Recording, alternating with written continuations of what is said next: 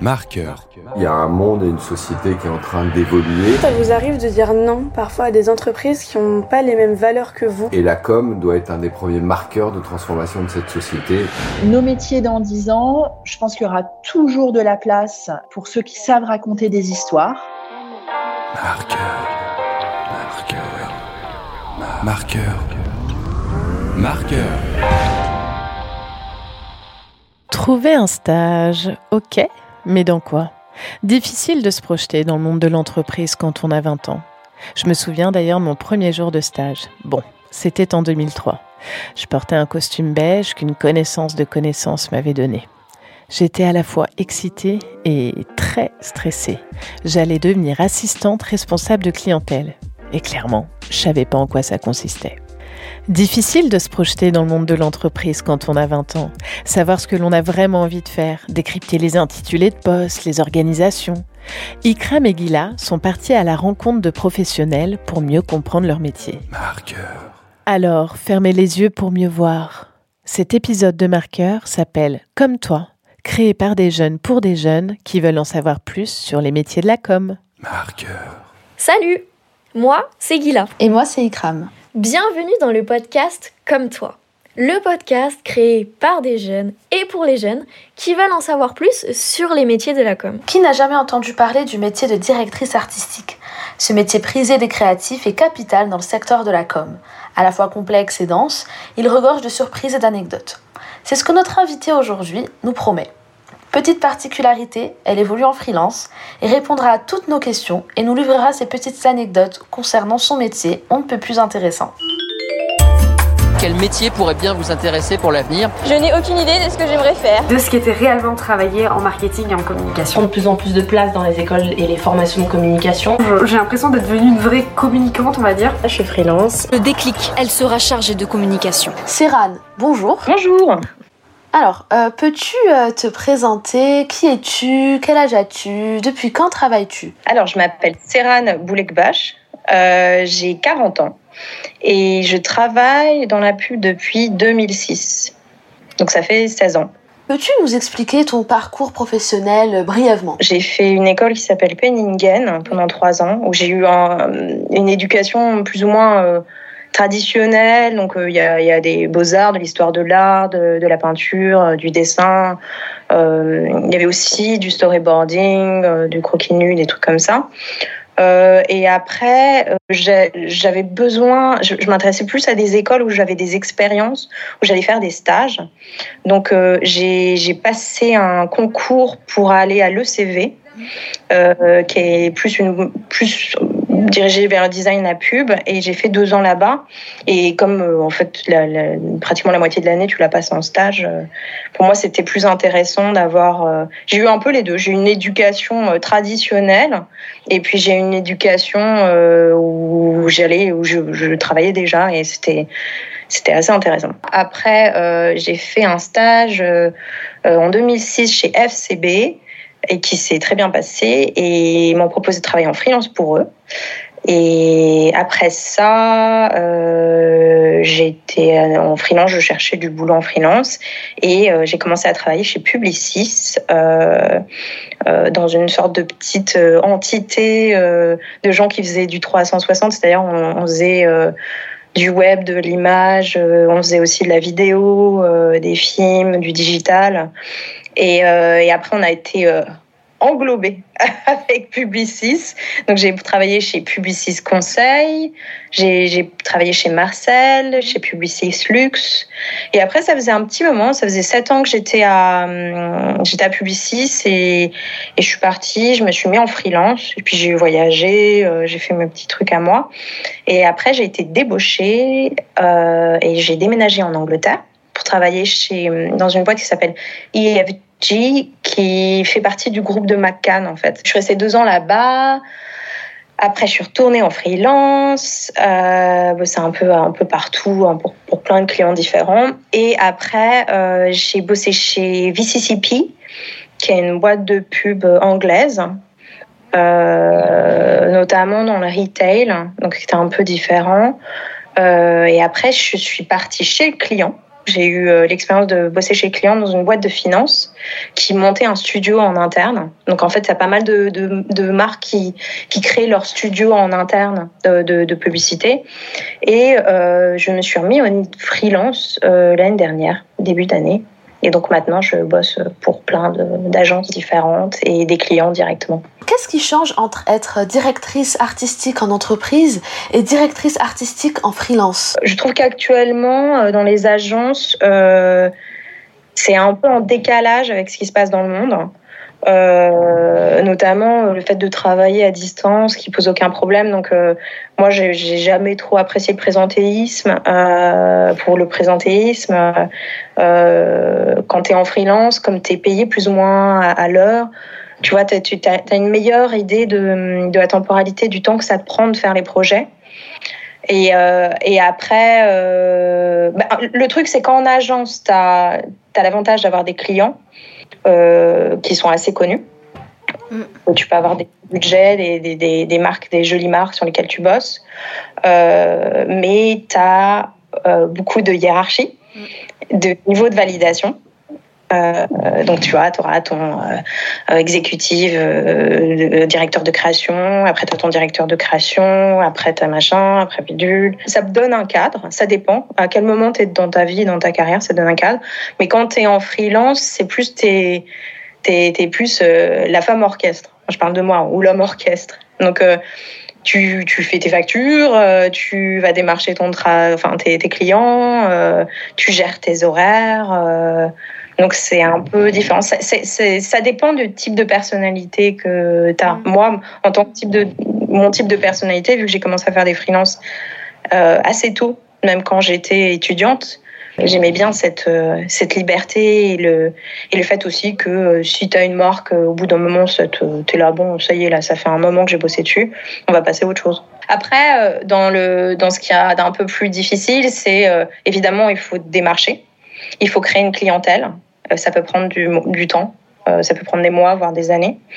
Il euh, y a des moments où j'étais en freelance, notamment maintenant que je suis en Angleterre, où ça a pris euh, plus d'un an pour avoir euh, les bons clients, les bonnes agences, les bons contacts, les bons recruteurs, les bons les agents aussi. Euh, et une fois que tu as cette clientèle, oui, après, c'est. Puis après, si tu n'as pas la sécurité de l'emploi, il faut penser un peu comme une fourmi. Et, euh... Mais après, ce que je conseille, en général, c'est qu'il faut avoir au moins trois mois de, salaire de côté. Il faut être bien cadré.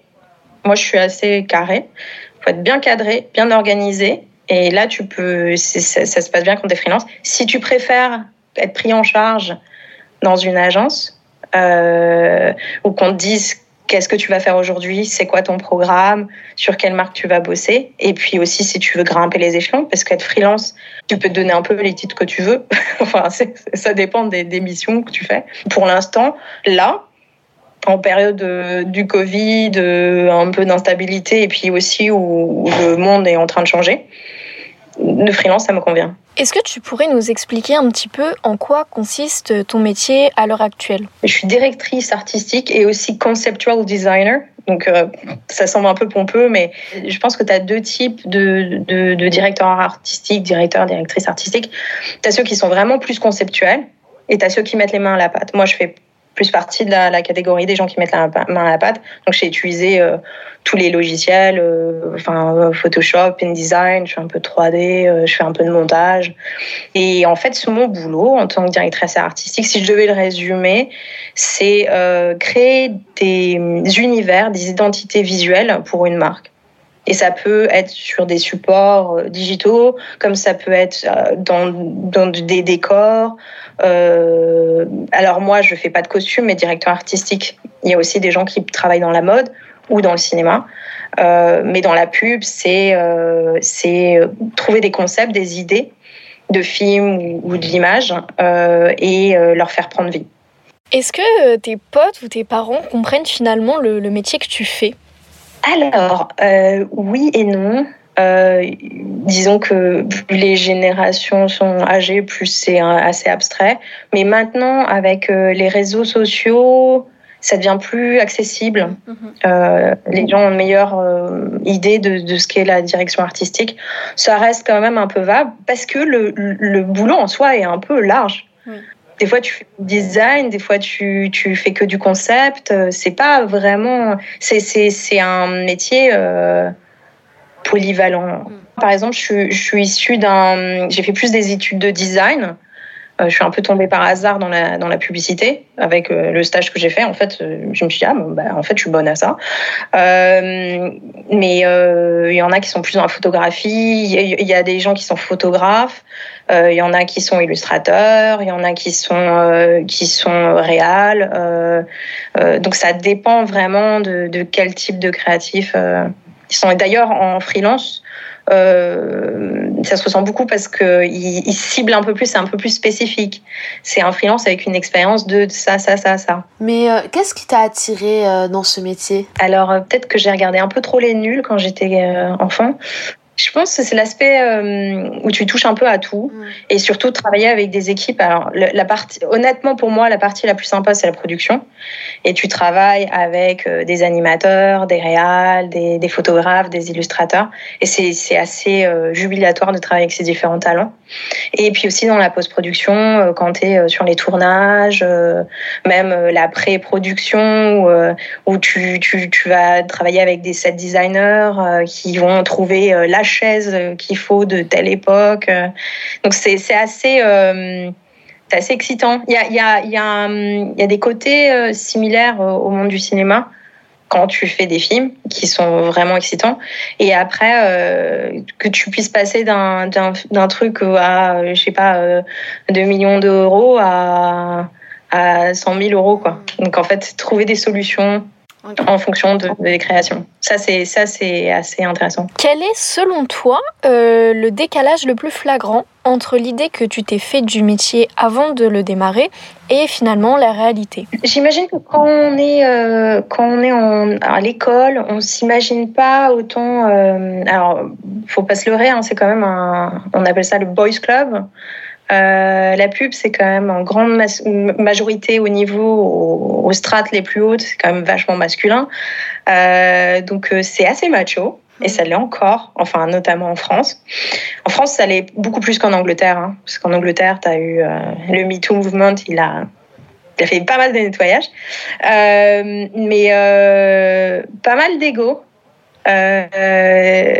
Ce qui est assez, des fois, c'est assez surréaliste parce que tu peux trouver des gens qui sont un peu euh, spéciaux. Et de, de- de temps en temps, tu te dis mais attends, je sauve pas des vies, je vends des pots de yaourt, tu vois, c'est, on va, c'est pas grave en fait. Mais euh, voilà, c'est un peu. Euh, T'as des moments où ça, ça a l'air absolument dramatique et c'est- c'est c'est pas grave en fait. C'est juste de la publicité. Alors même si aujourd'hui tu es en freelance, euh, tu nous as dit que tu avais commencé en agence, donc est-ce que tu pourrais nous expliquer un petit peu comment ça s'est passé ton premier jour en agence? Alors, le truc, c'est que j'ai commencé à faire des freelances assez tôt, mais d'une manière un peu euh, chaotique, hein, c'est, faut pas se leurrer, ou pas forcément payé.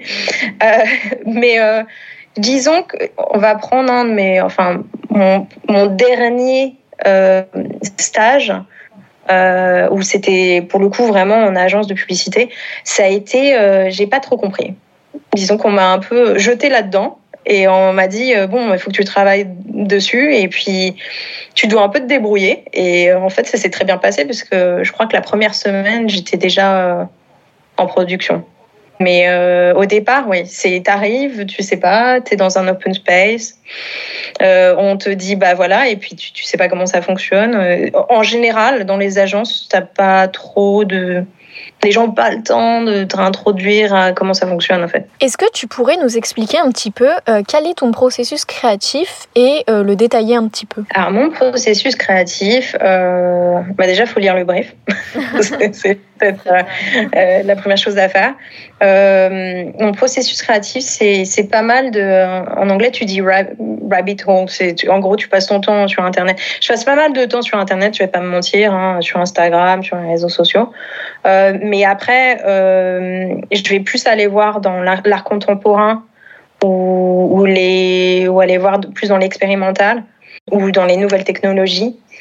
Euh, parce que c'est un bon support et, euh, et au niveau visuel, des choses qui sont pas encore mainstream. Parce que c'est important de ne pas faire du recyclage de recyclage. Je vais pas trop sur Behance, je vais pas trop sur Art of the World, juste pour vérifier que j'ai pas pas pompé l'idée à quelqu'un d'autre. Euh, mais en général, j'évite parce que c'est tu, tu peux pas euh, avoir trouver ta être créatif en regardant le boulot d'autres créatifs qui a déjà été digéré.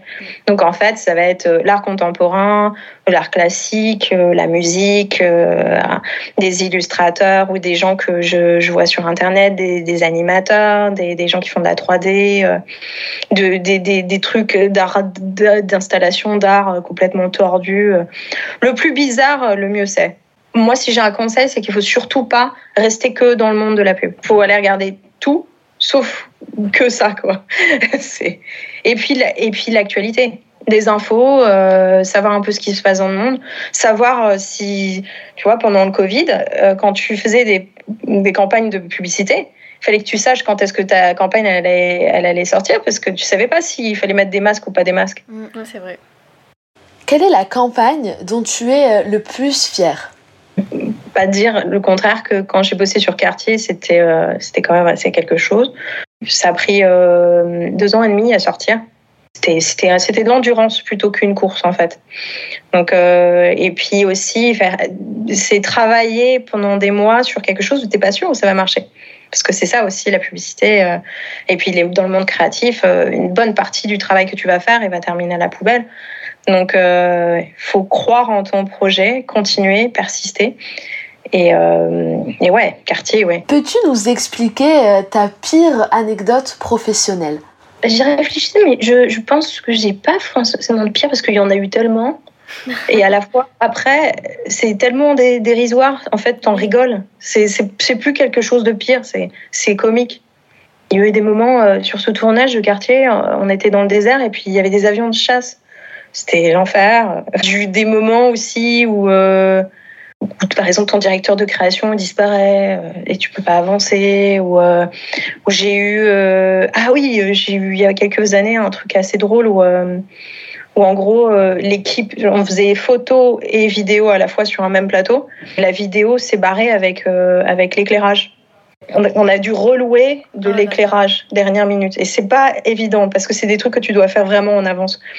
Euh, donc j'ai pas mal. Il y, y, a tout le temps. C'est un peu tous les clients tout le temps, mais c'est marrant maintenant. C'est plus marrant qu'autre chose. À titre personnel, quelle est la publicité qui t'a le plus marqué? Alors moi, ce qui m'avait vraiment marqué et qui me fait encore marrer, c'était les pubs Skittles.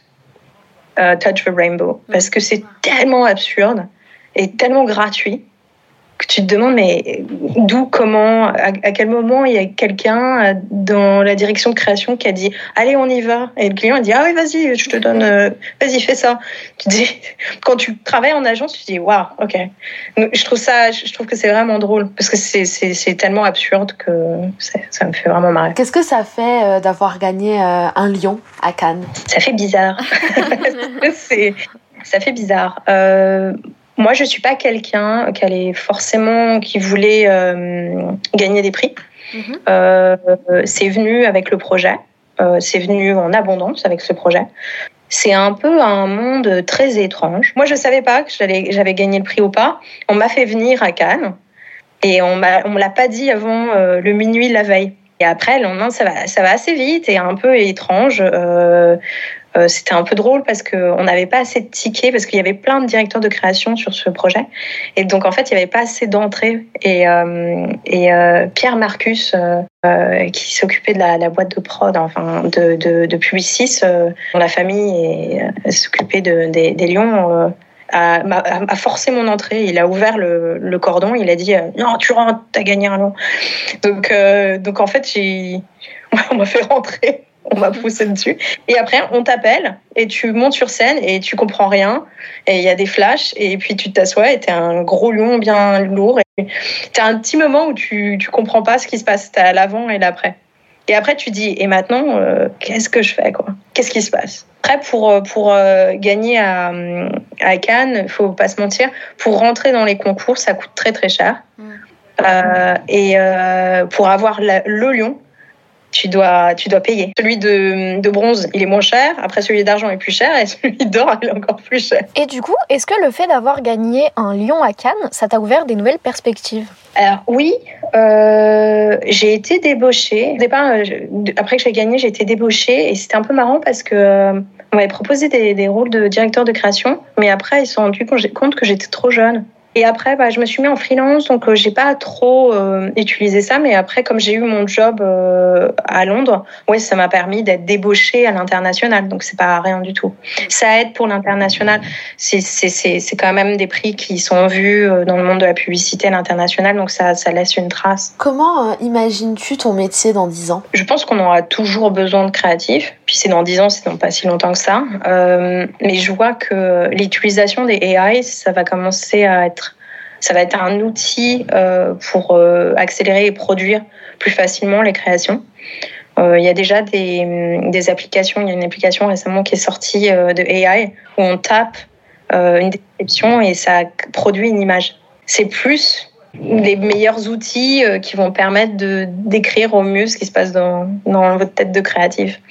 Et après, c'est les médias. Je, vois bien un autre type de médias se développer, surtout une personnalisation et accès aux, aux publicités. Pour moi, ça, c'est, euh, ça sera immédiat. Ça l'est déjà beaucoup avec les cookies, mais là, ça va, à mon avis, ça va l'être encore plus et, et plus. Maintenant, on va passer à la deuxième partie de ce podcast. Donc, nous allons te présenter plusieurs questions composées de différents choix, mais euh, où tu vas répondre par une seule réponse. Donc, est-ce que tu es prête? Je suis prête. Tenue formelle ou décontractée? Euh, je suis faussement formelle. Tablette graphique ou iPad Ah, tablette graphique. Plutôt euh, print ou film Je préfère faire du film, mais j'ai, j'ai, j'ai, j'ai- c'est une histoire d'amour, le prix. Plutôt strat ou bien créa Ah Bah, créa. Getty Image ou Adobe Stock Euh, Adobe Stock, il n'y a rien dessus. Donc, malheureusement, je vais dire Shutterstock, même si c'est assez horrible. Tu préfères Photoshop ou Illustrator préfère utiliser Photoshop. T'es plutôt salarié ou freelance Bah là, freelance. Et enfin, plutôt café ou Red Bull Je suis rien de tout ça. T'es éveillé la nuit pour terminer les projets. Ah, euh, du Coca-Cola sans bulle. Pour finir, euh, est-ce que tu as un conseil à donner aux personnes euh, qui nous écoutent? Vous ne sentez pas obligé de faire des choses que vous ne voulez pas. Si vous sentez pas euh, que vous êtes dans une agence, si vous la sentez pas, et si vous sentez que sur un budget vous n'êtes pas la bonne personne, vous pouvez bouger d'une marque à l'autre. Euh, vous pouvez décider euh, d'aller en freelance si vous sentez que vous avez euh, ce qu'il faut pour avoir un cadre assez fort pour, pour être freelance. Je trouve qu'il n'y a pas de honte à passer d'une agence à une autre. Ce qui compte, c'est faites un portfolio qui vous correspond et qui vous représente. Parce qu'à un moment ou à un autre de votre carrière, euh, ça va se sentir si vous faites des projets qui ne vous correspondent pas. Et voilà, cet épisode est terminé. Merci énormément Serran d'avoir participé à notre podcast comme toi, ainsi que d'avoir répondu à nos questions. En espérant que les auditeurs ont pu être éclairés sur ton métier. Dans le prochain épisode, nous recevrons une personne qui évolue en régie publicitaire en tant que directrice commerciale.